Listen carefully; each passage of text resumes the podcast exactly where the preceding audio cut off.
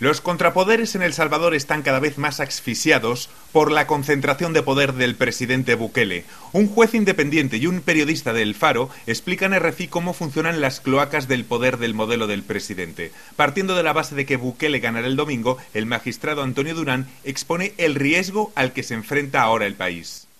todo va a depender del domingo, todo va a depender del domingo. Si el presidente logra una mayoría calificada, 41 diputados, eh, con eso va a tener mayoría calificada para nombrar a los funcionarios de elección de segundo grado. Esto es fiscal general de la República, el Ministerio Público en general, Procuradora General de la República, Procurador de Derechos Humanos. Si la gente le da ese voto de confianza, vamos a ir directo a que él logre concentrar todo el poder político y lo ha hecho manipulando sentimientos, emociones de la gente, porque él ha roto las reglas del juego, se ha puesto por encima de la ley. Están conscientes que esa, estas resoluciones que han habilitado la reelección son a todas luces inconstitucionales. El éxito de Bukele es la propaganda, es la, la, construcción mediática de su figura. La prensa independiente es un reducto. Muchos de los periodistas del medio El Faro han tenido que salir del país. Gabriel Labrador, aún desde El Salvador, pone el dedo en la llaga. Las negociaciones bajo cuerda con las pandillas son la cuestión más espinosa para Bukele. Bukele está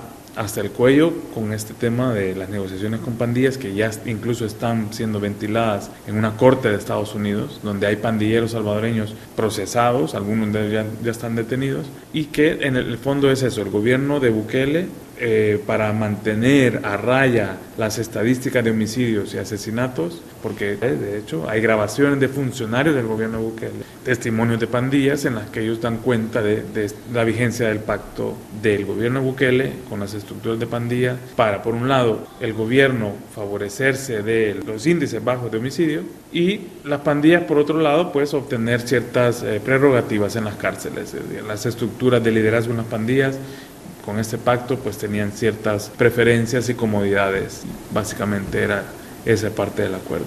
Algunas voces independientes incluso han señalado a RFI que tienen preparados planes concretos para escapar del país si la presión sobre ellos aumenta. Desde San Salvador, para RFI, Carlos Serrant.